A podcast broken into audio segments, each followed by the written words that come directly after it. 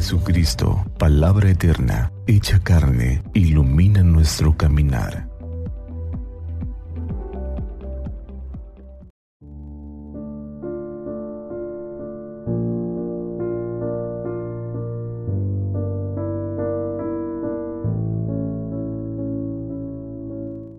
Viernes 15 de julio. Viernes 15 del tiempo ordinario. Hoy la liturgia nos presenta el Evangelio según San Mateo, capítulo 12, versículos del 1 al 8.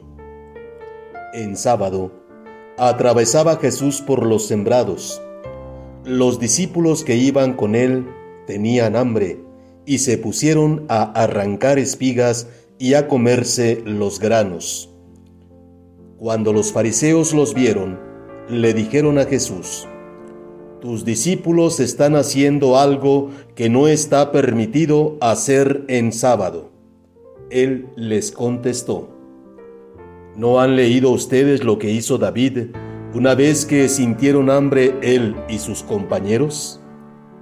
¿No recuerdan cuando entraron en la casa de Dios y comieron los panes consagrados, de los cuales ni él ni sus compañeros podían comer, sino tan solo los sacerdotes? Tampoco han leído en la ley que los sacerdotes violan el sábado porque ofician en el templo y no por eso cometen pecado? Pues yo digo que aquí hay alguien más grande que el templo. Si ustedes comprendieran el sentido de las palabras, misericordia quiero y no sacrificios no condenarían a quienes no tienen ninguna culpa. Por lo demás, el Hijo del Hombre también es dueño del sábado. Palabra del Señor. Enseña el apóstol San Pablo. Dios dispone todas las cosas para bien de los que lo aman. Y efectivamente, desde la creación y con la encarnación de su Hijo Jesús, Dios quiere que todos los hombres y mujeres nos salvemos.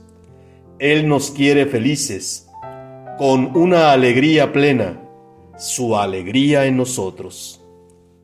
Hoy, en el Evangelio, el Señor se confronta con un grupo de fariseos. Estos, a diferencia de la gente sencilla que entiende las cosas de Dios, no pueden ni quieren comprender a Dios que es amor y misericordia. El Señor les quiere hacer ver que Dios, y Él es verdadero Dios, ha hecho todas las cosas y las dispone para bien de todos los hombres y mujeres. Si Dios ha establecido el día sábado como día de descanso, es para alegría y gozo de sus hijos y no un agobio o una carga. Damos gracias al Señor porque es bueno, nos ama y su amor no tiene límite. Él quiere que todos nos salvemos y según su divina providencia, dispone las cosas para que así sea. Bendiciones.